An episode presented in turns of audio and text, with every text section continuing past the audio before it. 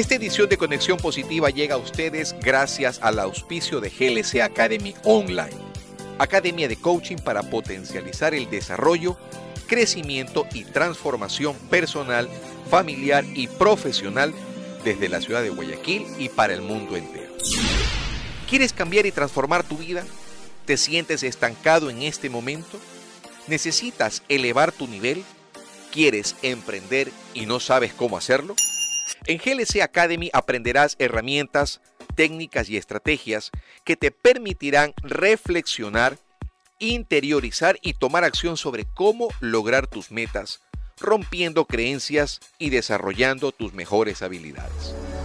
¿Quieres crear un impacto positivo y tener abundancia en tu vida? ¿Qué estás esperando para hacer una mínima inversión que eleve todo tu potencial y mejore tus resultados y calidad de vida? Visita glcecuador.com.es o contáctate directamente por Instagram o Facebook con arroba Fabricio Castro Coach. Te espero en nuestra aula virtual y en nuestro próximo taller para que aprendas y descubras a ese héroe que hay dentro de ti a través de GLC Academy.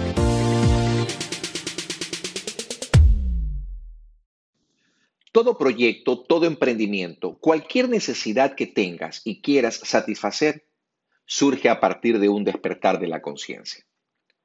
Para quienes aún no se familiarizan con este término, les explico de una manera muy sencilla que despertar la conciencia significa modificar o elevar nuestro nivel de pensamiento.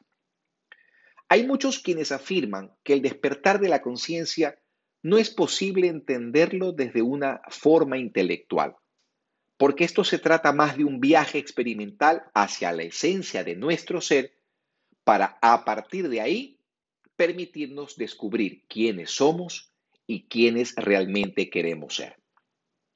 Cuando tú modificas tu forma de pensar, se abren no una, sino miles de ventanas, miles de puertas. Porque donde antes veías una dificultad, hoy empezarás a ver simplemente oportunidades.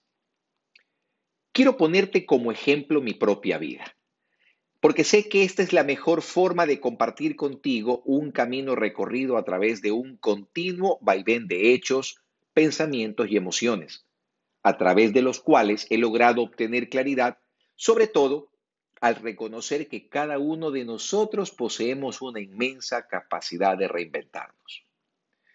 Aún mantengo en mi memoria las funestas decisiones que me llevaron a redescubrirme, reflexionar sobre mis experiencias pasadas, interiorizar acerca de mi realidad y hasta verme en la necesidad de encontrarle un propósito a mi vida.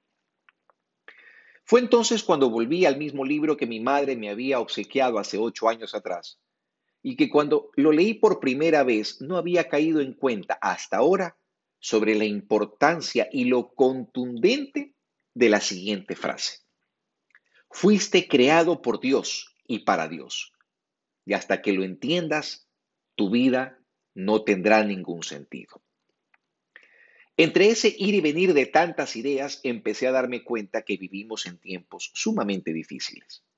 En medio de una sociedad en la que frecuentemente estamos expuestos a tentaciones que nos conducen día tras día a cientos o miles de dificultades que no hacen otra cosa que desencadenar una infinidad de problemas. Muchos de ellos de diversa complejidad que por lo regular y dependiendo de nuestro estado emocional, ojo, con nuestro estado emocional, podrían a lo largo del tiempo convertirse en una verdadera piedra en el zapato.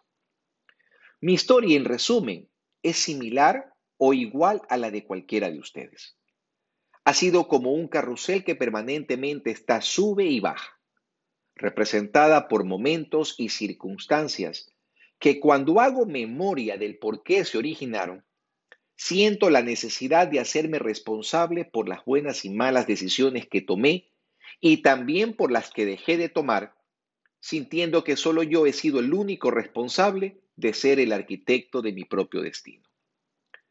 Reconozco que entre todas las dificultades por las que tuve que atravesar, algunas fueron fáciles de superar y otras, en cambio, se convirtieron en un desafío.